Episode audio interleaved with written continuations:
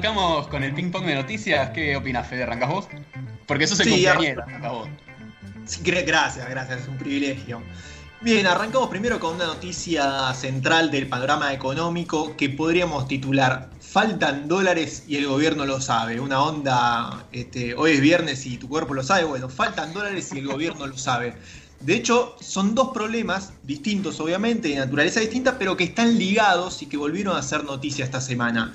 El primero, obviamente, es la renegociación de la deuda como tema estelar en las últimas semanas. Tal vez el mayor desafío del gobierno después de la pandemia sea esta renegociación de la deuda. Sobre este punto, la novedad de esta semana parece ser casi la misma que la semana anterior. De hecho, las partes podemos decir que esta semana se acercaron un poco más que la semana pasada, pero también se acercaron esta semana más que un mes atrás. La gran pregunta entonces es, ¿habrá acuerdo de renegociación de la deuda? Todo parece indicar que sí, pero falta, siempre falta un poquito más.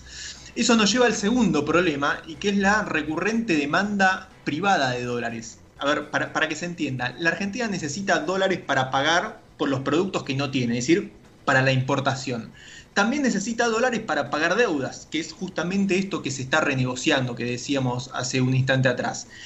Pero además, finalmente y como tercer punto, también necesita dólares para satisfacer esa denominada demanda privada. ¿Qué es la demanda privada de dólares? la compra de dólares que hacen las empresas y las compras de dólares que hacen las personas físicas. Y acá es donde está habiendo un problema, porque lo que hay que decir es que la Argentina tiene que cuidar los dólares que tiene. No hay infinidad de dólares. No es como Estados Unidos que imprime sus propios dólares. Acá los dólares se producen, se producen en la medida que se exporten o, a través del, turismo y demás, por lo cual la Argentina siempre históricamente tiene un problema de falta de dólares. Ahora, ¿por qué se agrava esta situación ahora? Justamente porque hay un marco de renegociación de la deuda. Si Argentina no logra renegociar de manera este, satisfactoria su deuda, obviamente los dólares que tiene la Argentina van a ser menores porque van a tener que empezar a pagar parte de esa deuda no renegociada. De hecho, el Banco Central, en este sentido, que continuó esta semana restringiendo el acceso a los dólares paralelos legales, Hay esos dólares que tienen nombres raros, uno es el dólar MEP y el otro es el contado con líquido, contado con liquidación. La última restricción de la semana que pasó fue impedir que las empresas adquieran dólares para importación si es que tienen dólares líquidos en el exterior. Esto parece una pavada. Cada vez que el Banco Central avanza en una nueva restricción, todo, uno, todo el mundo piensa, bueno, ¿cómo esto no se hizo antes? En este caso, habría que traducirlo. Si las empresas tienen dólares líquidos, es decir, dólares cash en el exterior, en una cuenta del exterior, ahora el Banco Central les impide comprar dólares en el mercado argentino. Lo cual es obvio, porque si ya tenés dólares, ¿para qué le vas a sacar dólares al Estado argentino que los necesita, sobre, todo en un momento muy angustiante? Eh, ¿Para qué le vas a sacar dólares si vos ya tenés dólares en el exterior?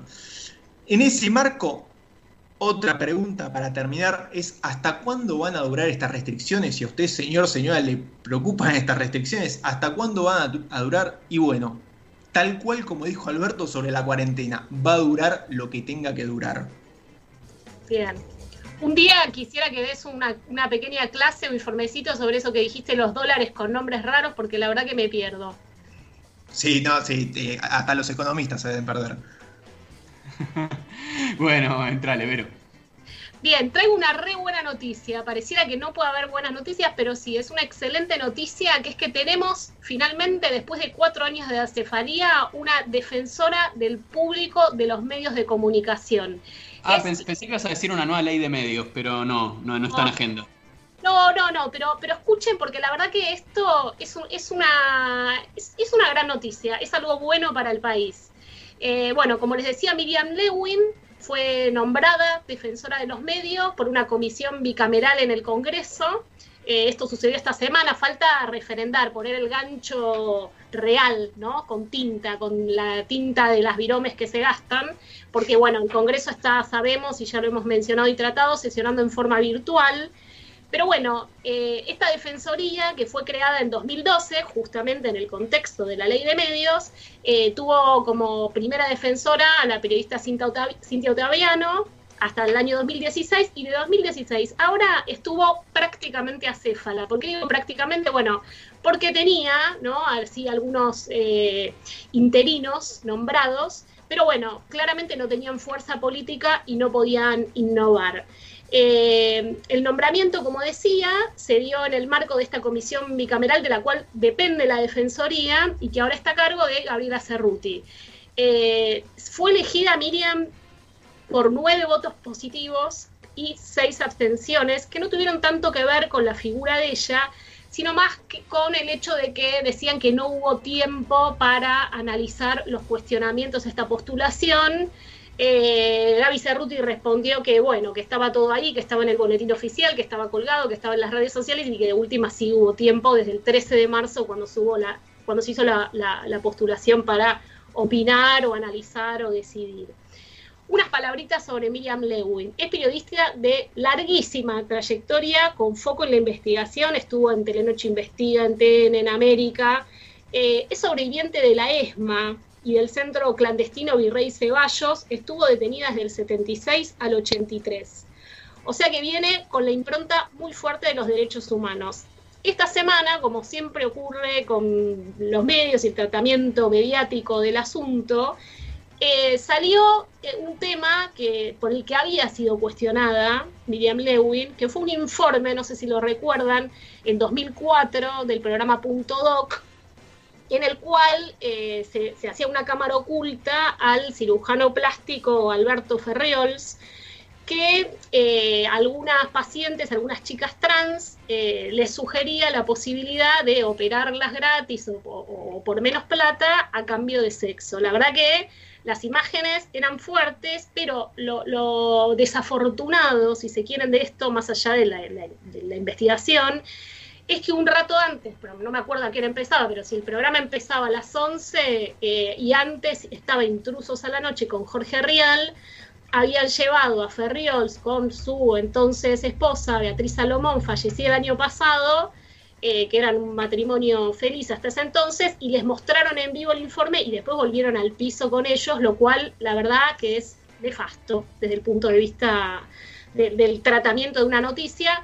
Esto fue judicializado y en una primera instancia se condenó a los periodistas que participaron, incluida Miriam Lewin, a pagar una suma de dinero que no recuerdo el número, pero era muy alta, y en una segunda instancia eh, fueron absueltos los periodistas y sí, no me acuerdo si era la productora o el canal que sí debió pagar.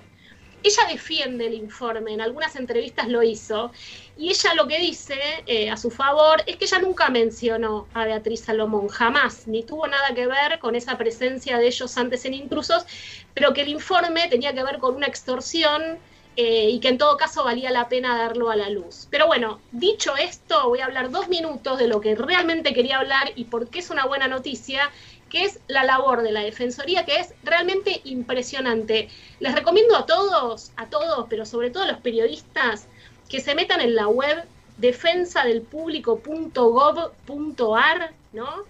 y hay una cantidad impresionante de material de este organismo que no solamente tiene la tarea de eh, recoger y dar tratamiento a todos los reclamos, sugerencias y denuncias contra cualquier cosa que, por la que nos podemos sentir afectados que vemos en nuestros medios de comunicación, sino por ejemplo, lo de Villa Itatí y Chile. Por ejemplo, sí, sí, sí, por ejemplo, pero también mucho con cuestiones que tienen que ver con, eh, con discriminación hay una sección, sobre todo ahí en la web, que les recomiendo especialmente, son unos videitos muy cortos de 2-3 minutos que se llama Casos Resueltos, que lo que tienen es que te explican bárbaro cómo funciona la defensoría. Por ejemplo, había uno de una chica eh, descendiente de africanos que em, había visto que en, perros, había escuchado, perdón, en Perros de la Calle, en el programa de la Radio Metro, que, no me acuerdo, un entrevistado había dicho algo así como para que, para cortar la mala racha en el deporte, había que tener relaciones, mantener relaciones con una afroamericana. Y bueno, ella se sintió ofendida, eh, se acordó de que existía la defensoría, la defensoría tomó cartas en el asunto, se comunicó con la gente de Metro, eh, los instó, pero por las buenas, a dar la, explicación y unas disculpas al público y les dio una capacitación en estos temas. O sea, todo eso está contado como esto. Hay también de la televisión pública que es muy interesante. Hay algunos casos que están bárbaros. Como les digo, la, tarea pedagógica que llevan adelante es tanto para em, fomentar la mirada crítica de parte de los espectadores como hacia los propios periodistas, y esto es lo último que digo, sobre todo para colegas, hay un montón de recursos para ver cómo hacer tratamiento mediático de diferentes temas, por ejemplo, de personas adultas, esto de no decir abuelo abuela, eh, tratamiento respetuoso de los casos de violencia de género, de discapacidades. Yo me puse a leer y había cosas que francamente desconocía y que me sumaron un montón para por ahí cuando uno le toca hacer una nota de estos temas. Coberturas de casos policiales, coberturas de catástrofes. Así que tenemos una herramienta de lujo, es el único organismo del mundo con estas características, esta Defensoría, o sea, que sea nacional, que sea estatal y que, y que abarque todos los medios, no solamente los del Estado. Así que bueno, en esta coyuntura de pandemia hay un montón que hacer y celebramos que Miriam Lewin esté al frente de esta Defensoría. Che, Vero, re interesante. Te sumaría dos cosas a ver qué opinás. Primero, dos comentarios, ¿no? Que me parece, uno me parece que es relevante, eh, otro más secundario. El primero es que eh, si excavamos en, las superficiales capas arqueológicas de este organismo, vamos a encontrar que es uno de los pocos resabios que quedaron de la ley de medios. Esa ley que fue derogada por Macri, es increíble que ah, una de las pocas cosas que han quedado y, bueno, milagrosamente, ¿no? Se salvaron del, DNU, de la lapicera, de esa que nunca se le acababa la tinta, la DNU de las derogaciones por decreto de, de Macri. Bueno, es una de las cosas que quedó. Y otra cosa que decías que, es una buena noticia el nombramiento, me parece que también es una buena noticia en el marco de un problema generalizado que está habiendo para poder eh, nombrar a personas al frente de organismos que requieren de mayorías especiales en el Congreso.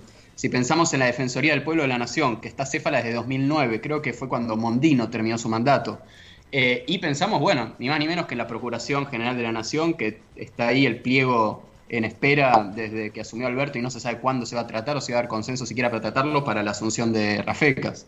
Por lo cual, nada, que haya llegado por fin un consenso para que pueda asumir alguien de la talla de Miran y me parece que bueno, es algo a destacar. Sí, totalmente. A mí, eh, cuando habíamos tratado también lo de la defensoría de los niños, niñas y adolescentes, era un poco también lo mismo. ¿Por qué tardar tanto tiempo? Bueno, porque también el Poder Ejecutivo se resiste un poco a los organismos de control, ¿no? ¿Para qué voy a tener a alguien que me controle? Pero bueno, en este caso se dio la, el consenso, como decías, para, para que podamos tener una defensora. Bueno, Federico. Pasamos siguiendo con la agenda eh, política. Se empieza a develar la agenda post pandemia, porque parece que hay una agenda pre pandemia, pero también va a haber un mundo post pandemia. De hecho, esta semana se armó una linda ensalada con este tema eh, y seguramente las semanas siguientes va a seguir habiendo debate al respecto. Escuchemos primero, antes que nada, el audio del presidente que lo dio el jueves en Formosa en una conferencia de prensa. Es la oportunidad que tenemos, ¿eh? Es la oportunidad que tenemos. Cuando uno mira la recaudación impositiva y se da cuenta que la mayor parte de la recaudación impositiva son impuestos al consumo, que paga por igual el más pobre y el más rico, uno dice, ¿qué injusticia es esto? Bueno, ahora tenemos la oportunidad de revisar todo esto. ¿Por qué? Porque la economía del mundo se dio vuelta está todo dado vuelta. Como está todo dado vuelta y nosotros estamos gobernando, no perdamos la oportunidad de escribir un sistema más justo. Un sistema más justo no es perseguir a nadie. ¿Eh? Ves, hay ideas locas de que queremos quedarnos con las empresas, queremos castigar a los ricos. No, no, no. Queremos hacer un país más justo, simplemente. ¿Vos decís que eso es un tiro por elevación a la idea de Fernanda Vallejos? No, de hecho, eso también quería comentar. Eh, el tratamiento mediático de esa frase fue, no, le dijo a Vallejos que es una idea loca. No es lo que dice, por eso también el interés en pasar el audio completo. Dice, los que dicen que son ideas locas de que queremos este, quedarnos con las empresas o castigar a los ricos, no crean que es eso, son, son simplemente ideas para hacer un, este, país más justo. Eh, en ese marco, una aclaración adicional es que esa idea de Vallejo sigue estando este, en carpeta por lo menos de una parte del bloque de diputados del Frente de Todos que están tratando de ver si le dan una forma definitiva, un proyecto tal vez algo más tenue de lo que se pensaba al inicio, o por lo menos de lo que esbozó eh, la diputada Vallejos en su tuit de hace unos días atrás, sería algo así como facilitar la participación accionaria de en aquellas empresas que así lo requieran, pero que sean empresas grandes, que coticen en bolsa, es decir, no ir a salir a estatizar el país entero como este, esa fantasía anticomunista que anda rondando en algunos sectores de la oposición. Eh, pero por fuera de eso, ahora sí volviendo al eje principal, este, hay otro tema, y es parte de lo que decía Alberto Fernández, y es algo que trascendió ayer. Parece que Mercedes Marcó del Pont, la titular de AFIP, está preparando efectivamente un primer borrador de reforma tributaria, que venía en línea con esta idea de hacer un país más justo también en términos tributarios, es decir, eh, hacer pesar menos los tributos en los consumidores y en los trabajadores y volver a un esquema de llamémosle, grabar a los, a los sectores más pudientes de, de la sociedad.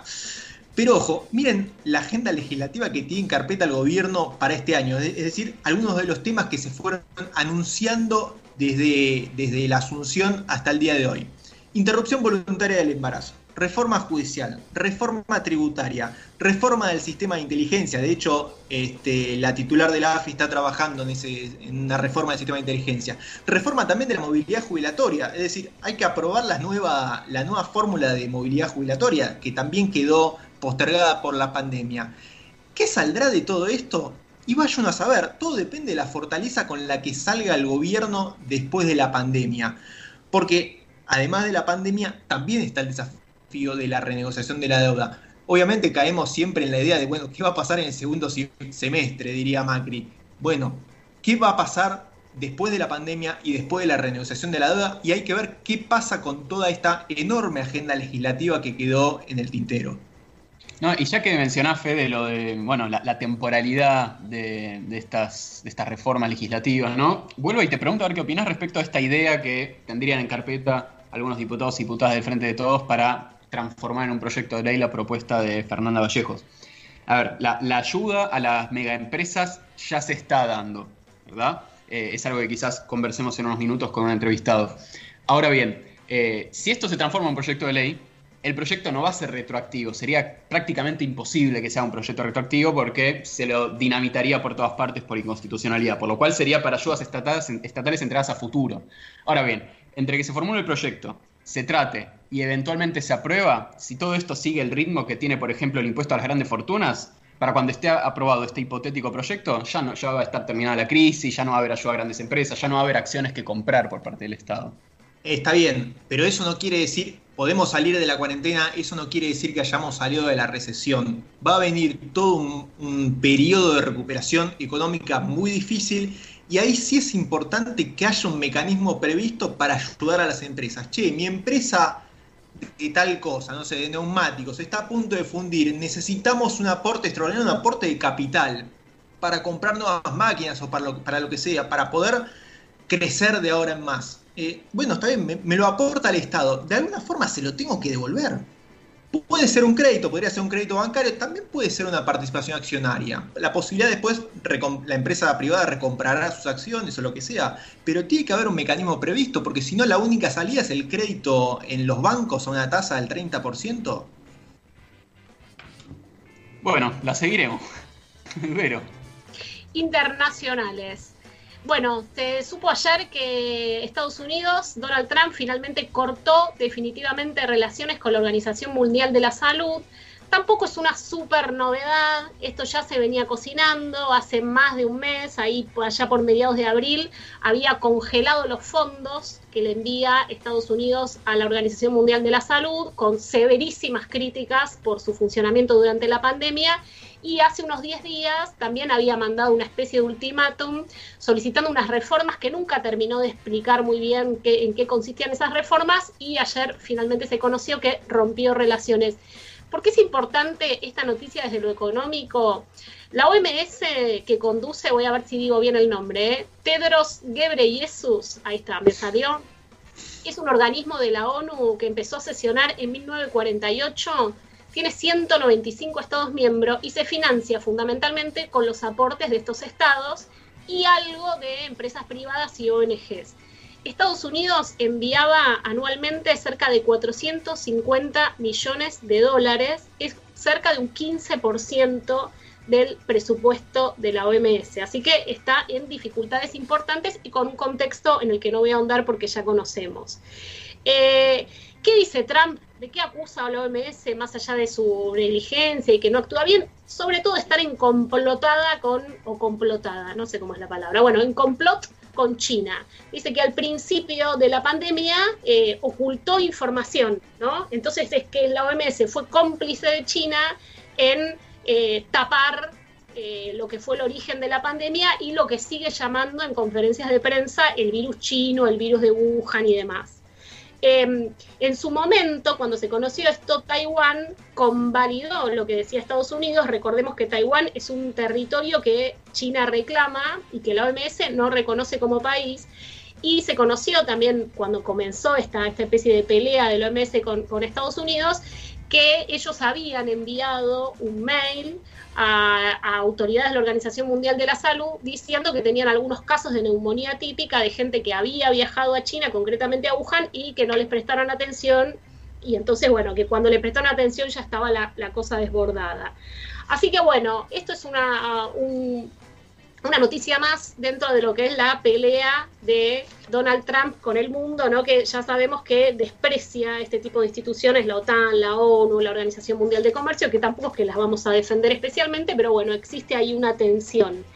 Sí, sabemos, el, el, acuerdo de París por el cambio climático, ¿no? Por eso, claro, claro, exactamente. Se inscribe un poco en ese escenario. Recordemos, Estados Unidos tiene 1.700.000 casos de COVID y más de 100.000 muertes en este momento. Y esto se agrega a otro frente peligrosísimo que también ha surgido en estas semanas, que es, eh, habrán visto las noticias, el lunes pasado en Minnesota, en Minneapolis, un hombre afroamericano, George Floyd, George Floyd, perdón, eh, murió en manos de un policía ambos hombres cerca de 40 años, 40 y pico. Floyd aparentemente ha habido una tienda, intentó comprar con un billete de 20 dólares falso, el policía lo arrestó, lo tiró contra el piso. Yo no me atreví a ver el video, debo decir, pero la descripción era que con la rodilla lo empezó, lo, tenía sujeto y él decía que no podía respirar. De hecho, esta frase se transformó, digo, trending topic, está en remeras, bueno al hombre finalmente lo mató, la noticia tristísima, y eso desencadenó una oleada de protestas que arrancaron ahí en Minnesota con incendios, habremos, habrán visto las fotos muy vistosas, pero que se siguió expandiendo a diferentes ciudades de Estados Unidos. Eh, hablaron del tema desde Madonna, gente del básquet, de la música. La verdad que fue muy impresionante lo que, lo que desató una ola de repudios. Eh, bueno, los agentes implicados, porque aparentemente no fue uno solo, después surgió otro video más donde había más policías implicados, ya fueron separados de la fuerza, ¿no? Y acusados de homicidio. Y en el medio de todo esto, de estas protestas, esto también es de, ayer, eh, Trump, Donald Trump, el presidente de Estados Unidos, amenazó con mandar al ejército y dijo, si comienzan los saqueos, comienzan también los disparos. Donald Trump, ¿no? Qué, qué personaje, Podríamos hacerle a Trump la pregunta de nuestra consigna del día, ¿no? ¿Cuáles han sido las mejores excusas que dio para hacer cosas? ¿No? La verdad que, bueno, por, para empezar, su confrontación verbal y comercial con China eh, eterna desde el primer día de su presidencia, bueno, ha marcado bastante su agenda internacional, ¿no? Me parece que es algo eh, que explica también bastante las posiciones que después termina asumiendo en el plano interno. Sí, ¿cuál fue, cuál fue su, excusa para irse de la, de la OMS, podría ser? Podría ser. Bueno, la verdad estuvimos flojos, podríamos haber pensado cuáles fueron las mejores excusas de Trump, pero quizás eh, lo tenemos para, para el próximo programa.